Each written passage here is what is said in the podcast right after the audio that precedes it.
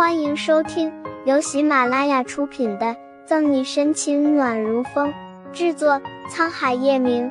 欢迎订阅收听。第两百八十五章，两母女有话要说。可再看看现在躺在病床上的宋母，人被病魔折磨的瘦弱不少，眼眶凹下去，病态白皙的脸上皱纹横布，整个人苍老了二十岁不止。小溪。你在这里陪陪宋阿姨，我去打点开水来。有眼力见的察觉两母女有话要说，苏倩提着温水瓶找借口离开。苏倩离开，病房里也就剩下宋母和沈西，帮宋母掖好被角。沈西拿起旁边桌上的苹果和水果刀削起来，忍住心疼，笑着说：“宋妈妈，你放心，我会找最好的医生帮你治好病的。”癌细胞，沈西不是不知道意味着什么，只是他不想放弃，哪怕只是给宋母多争取一天的时间。浑浊的眼里带着清澈的光，宋母摇头苦笑：“傻孩子，我自己的身体我清楚。现在呢，我最放心不下的，就是你和阿义。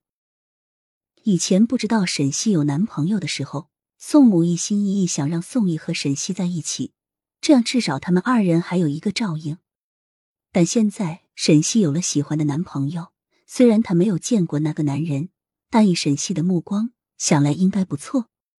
所以宋母最担心的还是宋义。知子莫若母，他生的儿子，他自己能不知道吗？这么多年不曾听他说起女朋友，不就是一直暗暗的喜欢沈西？宋妈妈，我张了张娇嫩的唇。昨天晚上下定决心的事，此时面对着宋母，沈西有点难以说出口。宋家与我有救命和养育之恩，我这样做未免也太忘恩负义了吧？小溪，宋妈妈知道你要说什么，也知道你怎么想的。二十年的时间，沈西的模样让宋母明显的看出他的想法。按我之前的考虑。你要是能和阿义在一起，那我就是死了也安心，也有脸面去见你爸妈，还有阿义的爸爸。不过前段时间我才听说，原来你已经有喜欢的男朋友了。悠悠哀叹，宋母握住沈西的手，颤抖着，眼眶里溢满泪水。这些年来，小溪你还不知道吧？阿义他喜欢你。